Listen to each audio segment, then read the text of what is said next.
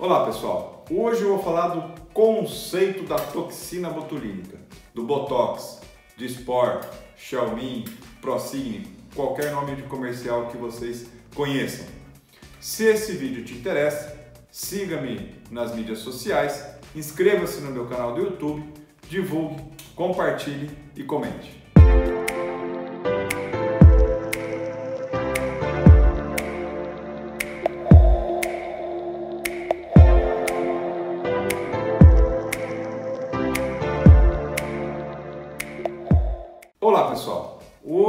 Falar nesse vídeo sobre a toxina botulínica, que também é conhecida como Botox, Dispor, Prosigni, chama em vários nomes comerciais, e eu vou explicar um pouquinho rapidamente para vocês o conceito técnico do que, que essa toxina faz no nosso organismo e por que, que a gente consegue o efeito estético desse princípio ativo ou dessa substância.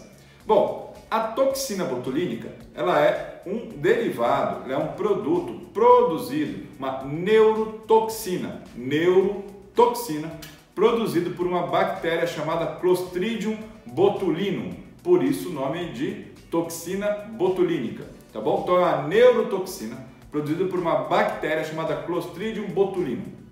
Mas doutor, o que que essa toxina faz no organismo?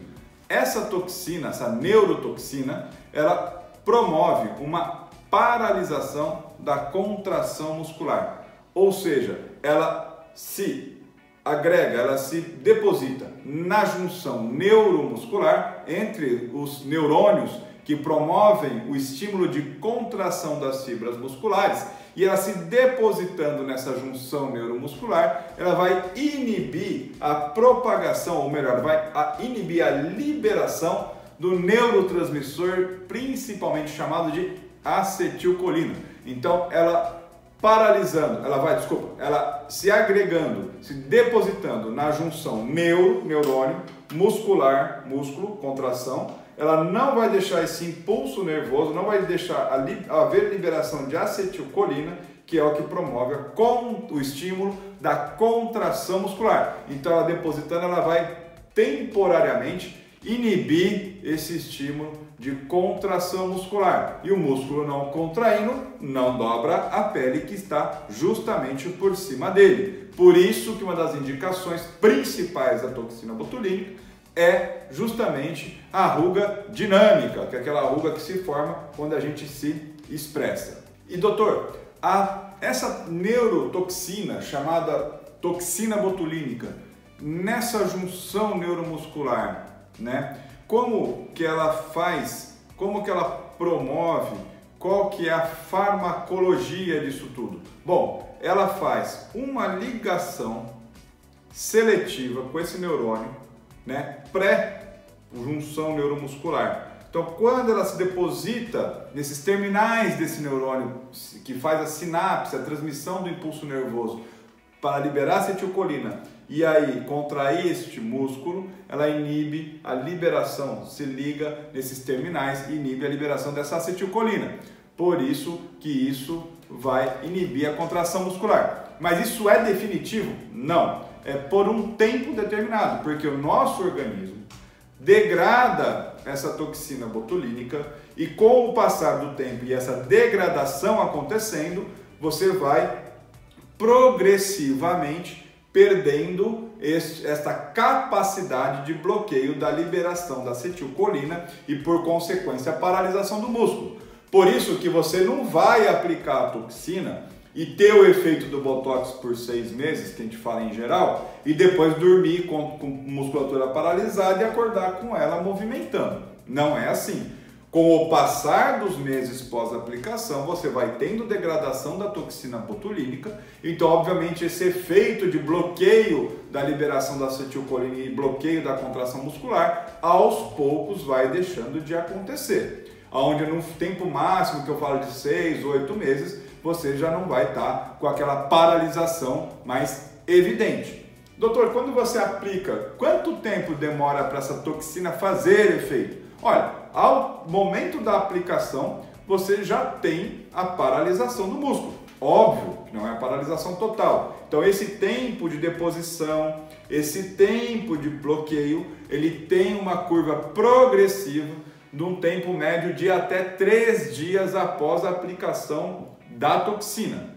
Então, eu sempre falo para os pacientes: você pode já começar a sentir o efeito da paralisação da contração muscular, mas durante os três primeiros dias você vai ter um, uma percepção de progressão dessa paralisação. E aí, após esses três dias, você já vai ter o efeito, vamos falar, praticamente duradouro que vai ter né, desta toxina até o tempo de degradação dela acontecer. Por isso que é muito importante orientar muito bem o paciente de como se portar nas primeiras horas e nos primeiros três dias desta aplicação da toxina. Uma das coisas que eu falo muito, como evitar o problema ou intercorrência. Eu nunca tive, porque eu sou muito chato com meus pacientes quando eu oriento o pós-momento da aplicação da toxina.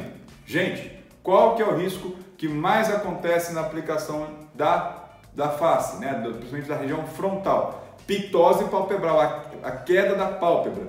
É um efeito que, infelizmente, por mais que você tenha condutas, vai durar o tempo da toxina para depois recuperar o movimento normal. Eu nunca tive e eu aplico bastante toxina. Agora, por que, que eu nunca tive? Porque eu sou muito chato em orientar o paciente no pós imediato da aplicação da toxina. Principalmente, olha aqui, principalmente como evitar complicações com a aplicação da toxina. Primeiro eu falo, as primeiras quatro horas são fundamentais para o sucesso. Passadas as primeiras quatro horas, o cuidado é para os próximos dois, três dias e depois vida que segue. Então as primeiras quatro horas, não olhar para baixo. Então eu falo, queixo 90 graus, não é para ficar com torcicolo, você pode, mas não olhar para baixo. E hoje, com a história do celular, a gente fica o tempo todo no celular, vai ter uma tendência a olhar para baixo.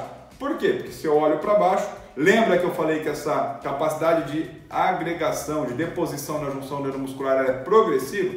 Então, até ele se depositar todo e se agregar, vai umas horas, óbvio. Vão umas horas, óbvio. Então, não pode olhar para baixo, senão você corre o risco de ser toxina e num ponto, ou paralisar um ponto da musculatura mais abaixo do que onde você aplicou. Eu também tenho técnicas de aplicação onde eu bloqueio digitalmente o ponto para que se evite isso, mas isso é um pouco na prática, não dá para falar isso num vídeo.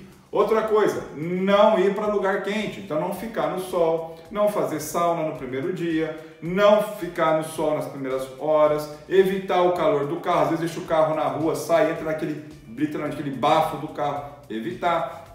Então, nas primeiras quatro horas, fala, fica em casa, repousinho, assiste um vídeo, lá um, um, filme, que já ajuda bastante. Fumar também tem que ser bem, bem criterioso e evitar nessas primeiras quatro horas, tá bom? Depois dos primeiros três dias, prática esportiva, pode fazer academia. Depois de, do, do segundo dia, eu não libero nem no dia que está fazendo e eu peço para evitar a atividade física no dia seguinte da aplicação. Tá ok? Tudo para evitar a vasodilatação, tudo para evitar a complicação. Quando eu falo que eu sou chato, é para evitar esse tipo de situação. Bom, doutor, e por que que depois da aplicação há uma perda progressiva, não só pela degradação da toxina, mas também dependendo aí da, da, do comportamento do neurotransmissor? Bom, bom, primeiro de tudo, a consequência é então o bloqueio dessa transmissão do estímulo para contração da, da musculatura.